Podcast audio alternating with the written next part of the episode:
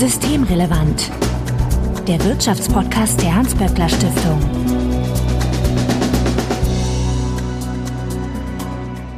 Heute ist Dienstag, der 18. Oktober 2022. Willkommen zur 118. Ausgabe von Systemrelevant. Sebastian Dolin, ich grüße dich. Hallo Marco.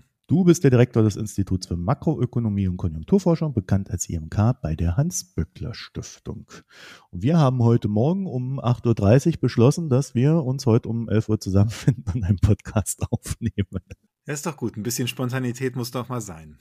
Spontanität ist ja auch ein spontanes Thema, da kommen wir gleich noch dazu.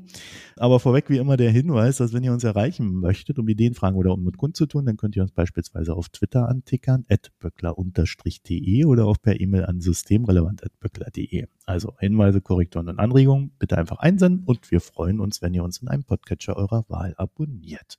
Wenn ihr Twitter nutzt, dann findet ihr Sebastian dort als @sdolin, also Sebastian Dolin.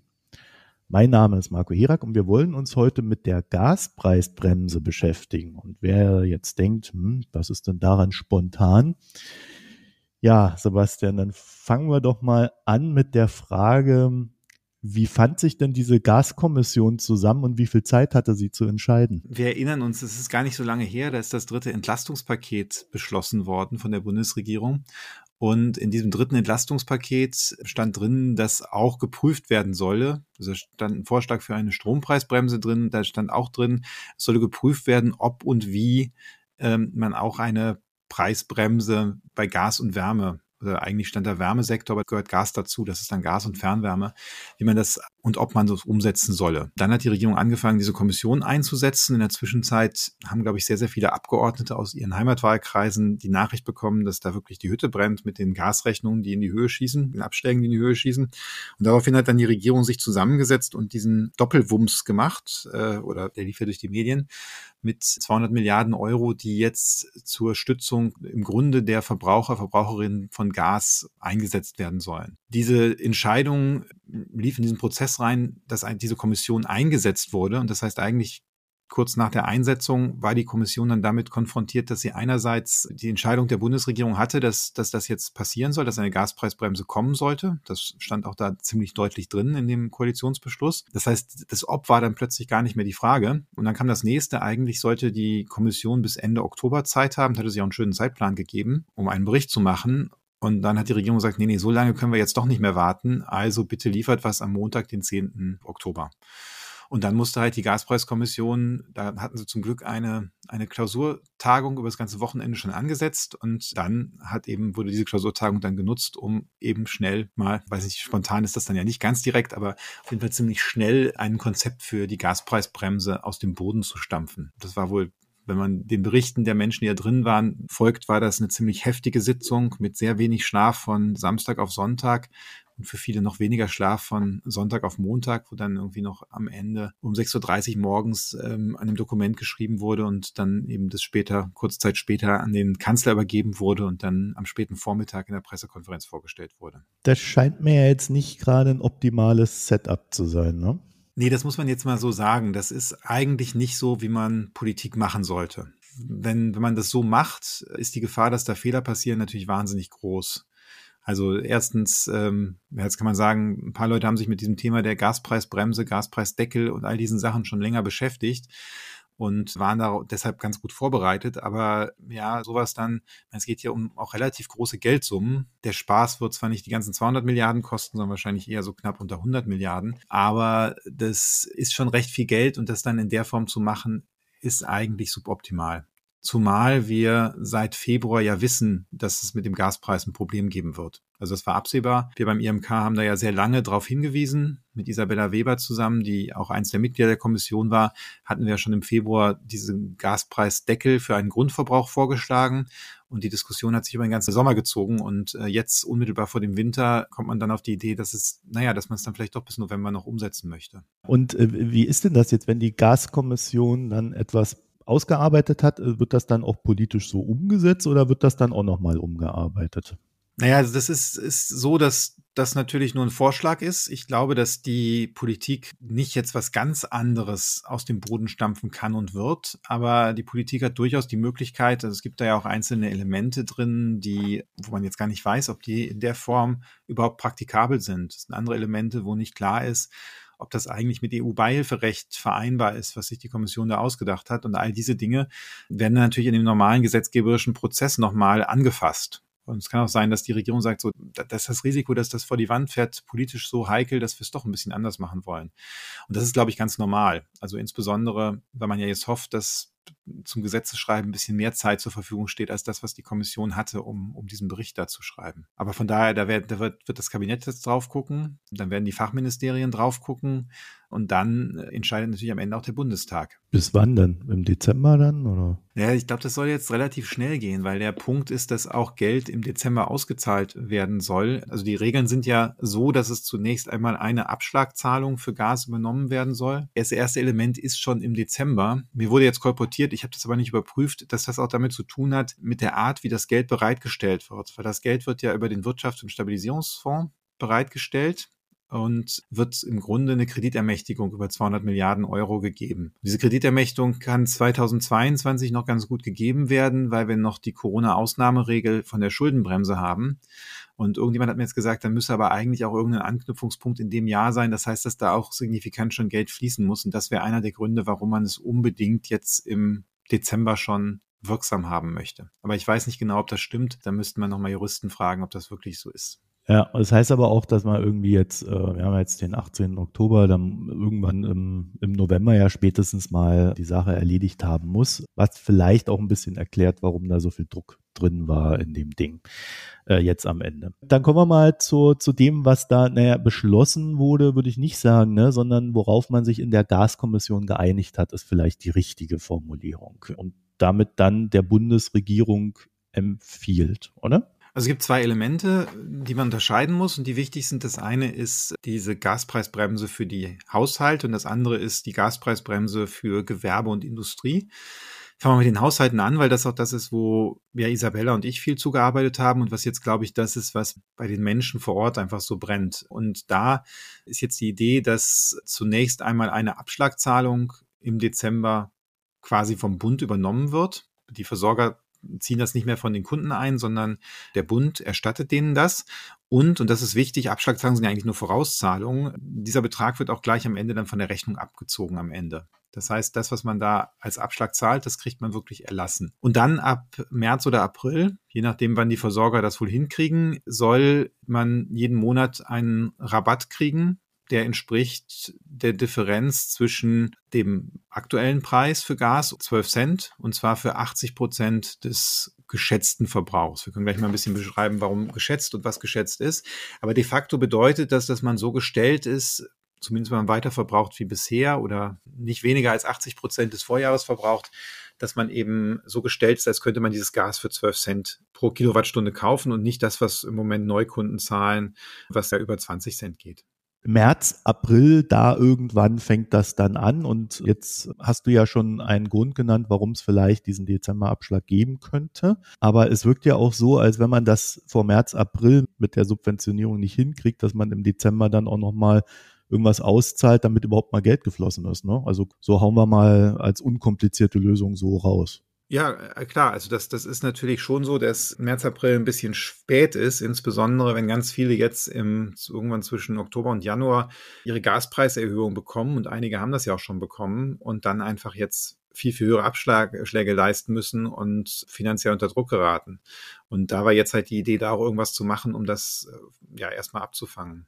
Was ist dieser geschätzte Verbrauch ab März oder April? Also ich macht, macht ja schon einen Unterschied, ob März oder April. Das stimmt, das macht einen Monat Unterschied und dann kriegt man eben für einen Monat äh, das Geld oder nicht das Geld, das muss man eben gucken.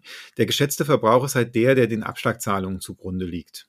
Und das ist, weil die Versorger gesagt haben, das ist im Grunde der einzige Datenpunkt, den sie über ihre Kunden haben. Sie wissen nicht bei allen Kunden, was die im Vorjahr verbraucht haben, aber sie haben ja für alle irgendeine Schätzung, mit der die Abschlagszahlung berechnet wird. Darum basiert dieser ganze Rabattmechanismus auf die Abschlagzahlung. Und jetzt kannst du fragen, warum wissen die eigentlich nicht, was ihre Kunden im letzten Jahr verbraucht haben?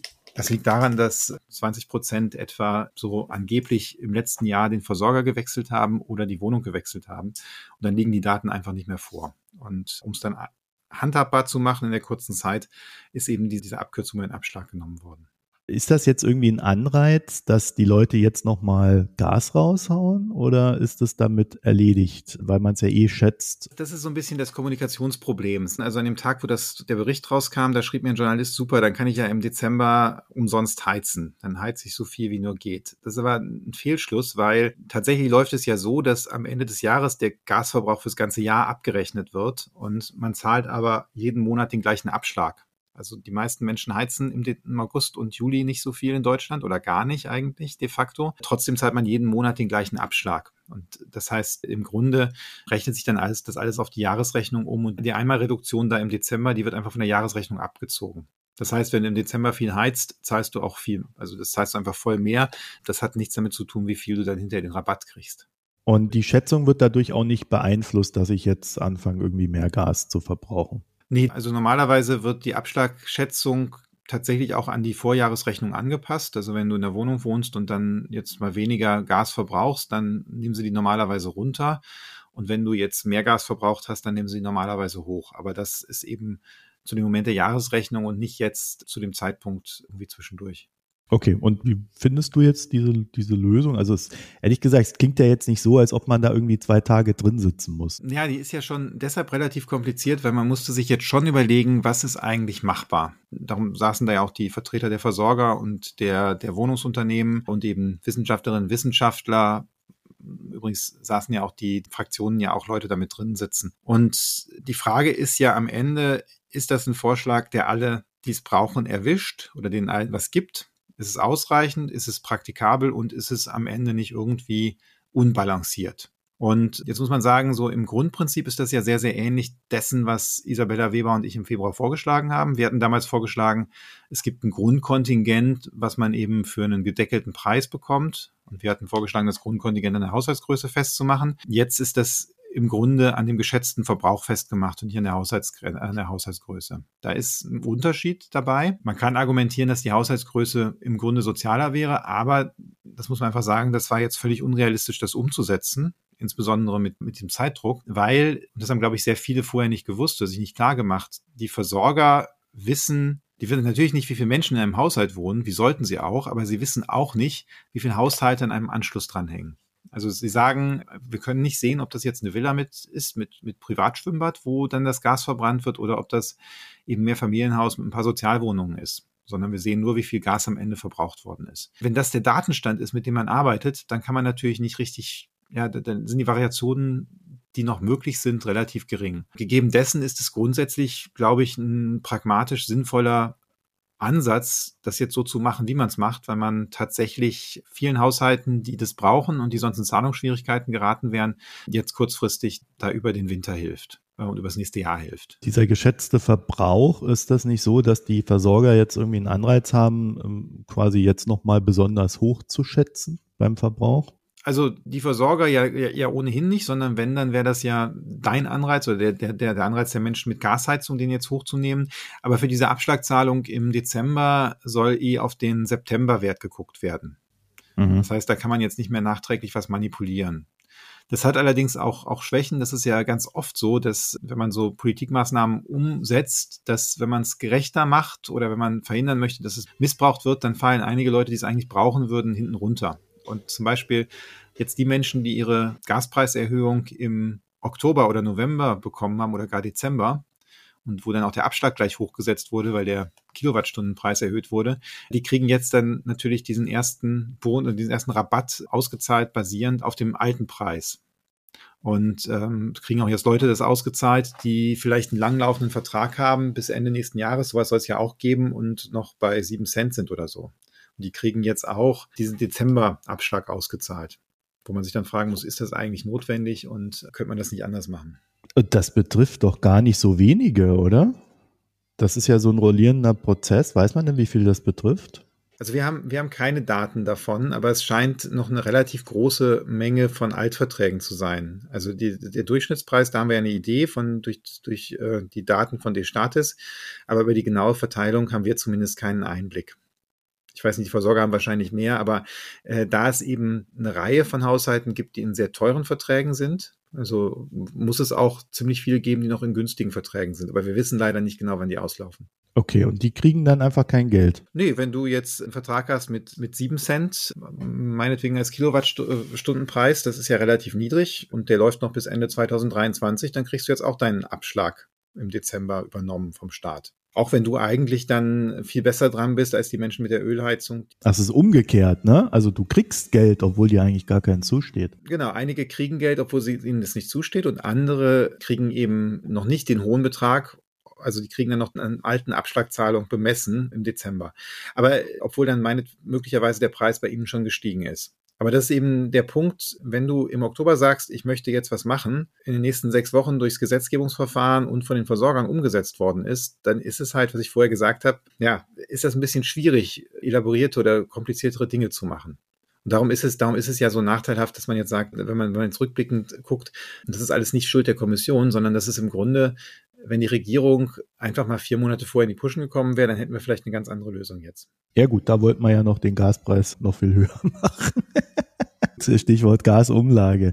Also äh, gibt es denn da noch weitere Probleme, wo man sagen würde, da entstehen soziale Ungerechtigkeiten? Also wenn erstmal nur zu viel Geld rausgehauen wird, kann man ja immer noch sagen, okay, das tut ja keinem weh außer der Staatskasse. Aber andersrum? Sagen wir so, es ist, es ist ganz oft der Fall, dass da noch Sachen drin sind, wo man sagt, das tut vielleicht der Staatskasse noch weh. Denn diese 80 Prozent bedeuten natürlich auch, dass jemand, der eben in der 70er-Jahres-Villa wohnt, mit schlecht isoliert, mit dem Hallenbad unten drin, alles mit Gas heizt und solche Fälle gibt es tatsächlich, dass der im Grunde super viele aus dem Subventionstopf kriegt und die Person, die eben jetzt eine 60 Quadratmeter weiß ich nicht, so 80er-Jahreswohnung wohnt, dass, dass die ziemlich wenig kriegt. Jetzt kann man sagen, das ist okay, der, der Villenbesitzer hat eben auch die höhere Mehrbelastung, aber ich glaube, dass die meisten Menschen das nicht als sozial angemessen empfinden. Und da ist im Moment halt noch das Problem, dass wenn man es ohne weitere Beschränkungen umsetzen würde, ich glaube, hier ein riesiges Skandalisierungspotenzial wäre. Hier muss man aber fairer, fairerweise sagen, das hat die Kommission auch erkannt und hat deshalb in dem Zwischenbericht auch einen sehr dringenden Prüfauftrag an die Regierung dran drin, dass die eben begrenzen sollen, wie viel maximal gefördert wird. Also man könnte das äh, ja sehr einfach machen, indem man sagt, naja, also 25.000 Kilowattstunden mehr gibt es pro Haushalt eben nicht. Aber dann hast du ja das Problem, wie setzt du das relativ zügig oder zeitnah um und äh, wie klärst du ob da jetzt die Villa oder das Mehrfamilienhaus dranhängt. Wir haben auch ein paar Ideen, wie man das machen kann. Die Kommission hat wahrscheinlich dann irgendwann gesagt, das prüfen wir jetzt hier nicht weiter. Und man muss sich natürlich klar machen, die Kommission, wie sie zusammengesetzt ist, mit den der sehr starken Fraktionen von Versorgern und auch den Vermietern, die haben natürlich einen Bias dahin, Dinge möglichst nicht machen zu wollen, die der Verwaltungsaufwand bedeuten. Und am Ende muss dann die Regierung gucken, wie sie das noch umsetzt. Das klingt so ein bisschen nach Strickwerk, wie man so schön sagt. Ähm, also so, so richtig zufrieden ist da jetzt wahrscheinlich keiner, ne? Na, ich glaube, das, das ist ein bisschen, weil wir haben jetzt noch gar nicht über die wirkliche Wirkung gesprochen. Also wir, wir haben jetzt darüber geredet, wie werden die Haushalte entlastet und wo sind die Probleme, aber wir haben, man muss sich einfach mal klar machen, was das Ganze bedeutet. Ja gut, der Willen oder die Willenbesitzerin ist zufrieden. Das habe ich schon verstanden, Sebastian. Vielleicht dann ja auch nicht, wenn der, wenn das noch anders umgesetzt wird. Aber man muss sich jetzt einmal nochmal klar machen, dass das schon ein ziemlich großer Schritt ist. Man muss sich klar machen, dass ähm, ab März, April, wenn diese zweite Stufe zündet, wirklich alle Gashaushalte ziemlich deutlich entlastet werden. Und zwar so, dass über alle Verbräuche und Einkommen im Grunde fast die Hälfte der Gasrechnung übernommen wird. Wenn jetzt die Hälfte der Gasrechnung übernommen wird, und der Gaspreis sich vervierfacht, wie man das erwartet, dann ist man etwa bei der Preissteigerung wie bei, bei, bei Öl oder anderen Heizarten. Und damit ist diese Spitze und dieses große Problem des Gaspreises aufgefangen.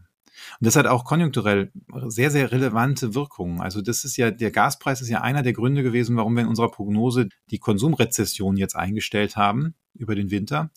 Ich glaube auch, die wird sich wahrscheinlich nicht verhindern lassen, weil einfach das ganze Zeugs zu spät kommt. Aber grundsätzlich steuert das dem wirklich entgegen. Also es kann das Wachstum um einen Prozentpunkt erhöhen im nächsten Jahr und das kann durchaus die Inflationsrate um zwei Prozentpunkte senken.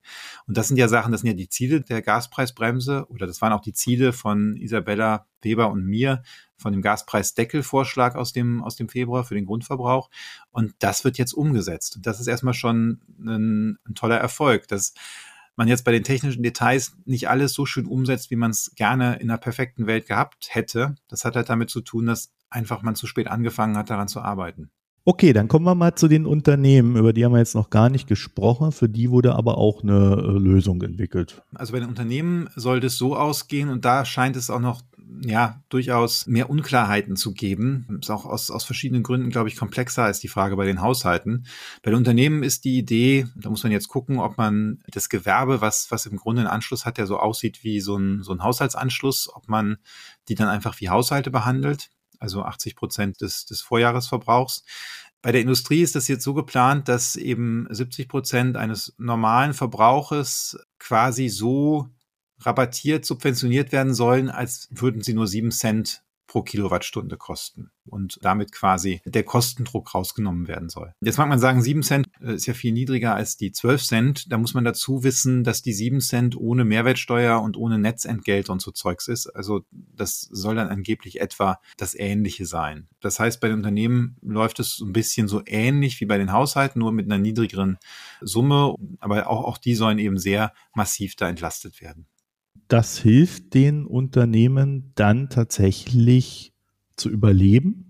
Ja, also ich meine, also es wird möglicherweise nicht ein Unternehmen helfen zu überleben. Also die Unternehmen, die auch mit sieben Cent pro Kilowattstunde nicht klarkommen würden, die werden auch damit nicht überleben. War ja wesentlich günstiger, ne? Bislang, das, das Gas, gerade für Unternehmen. Da haben wir wahrscheinlich eher so von ja, maximal drei Cent oder so gesprochen. Aber es hilft natürlich den Unternehmen, die ein Geschäftsmodell haben, was auch mit etwas teurem Gas auskommt und die das dann damit leben können, dass sie die Produktion etwas runterfahren, die würden jetzt einfach rein rechnerisch damit auch durch das nächste Jahr kommen.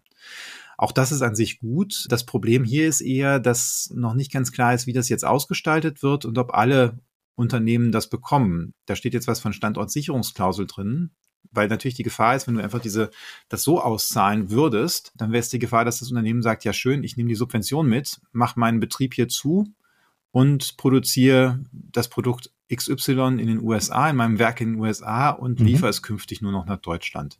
Jetzt aus, aus der Überlegung, dass Gas gespart werden soll in Deutschland, kannst du sagen, ja, es ist ja vielleicht gar nicht so schlecht, aber du möchtest ja eigentlich nicht nur Gas sparen, sondern du möchtest die Unternehmen auch in Deutschland halten langfristig, mittel- und langfristig. Also du willst ja gerade nicht, dass die Strukturen kaputt gehen durch den hohen Gaspreis. Also dass sie eben nicht auch woanders produzieren. Ne? Also Unternehmenspleite ist ja ein, ein Thema, das andere ist aber, dass Unternehmen einfach sagen, oh, gehe ich halt woanders hin, wo es billiger ist zu produzieren. Das möchtest du eigentlich nicht unbedingt. Und da wird, glaube ich, Diskussion auch sowohl in der Kommission als auch in der Politik hinterher da, darüber gehen, wie kann ich sicherstellen, dass die, die da jetzt diese Subventionen abgegriffen haben oder bekommen, und wir reden hier von ziemlich viel Geld, also von diesen knapp 100 Milliarden, die man für die Gaspreisbremsen ausgibt, gehen 35 Milliarden etwa nach unseren Berechnungen an die Privathaushalte und der Rest geht eben an ähm, Handel und Gewerbe, Dienstleistungen. Also sind eher diese typischen kleineren ähm, Unternehmen, die wir so kennen und die Industrie. Das zeigt einfach, wie viel Geld und wie viel Geld es hier geht.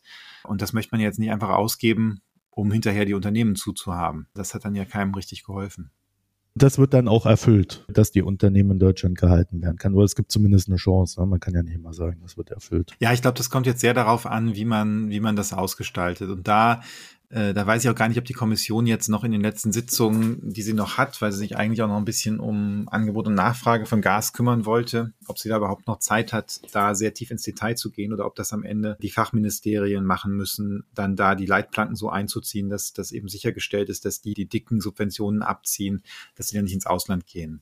Und ich meine, die zweite Frage ist ja, kann man es irgendwie noch hinkriegen, dass die, die die Subventionen bekommen, davon auch was an ihre Kunden weitergeben?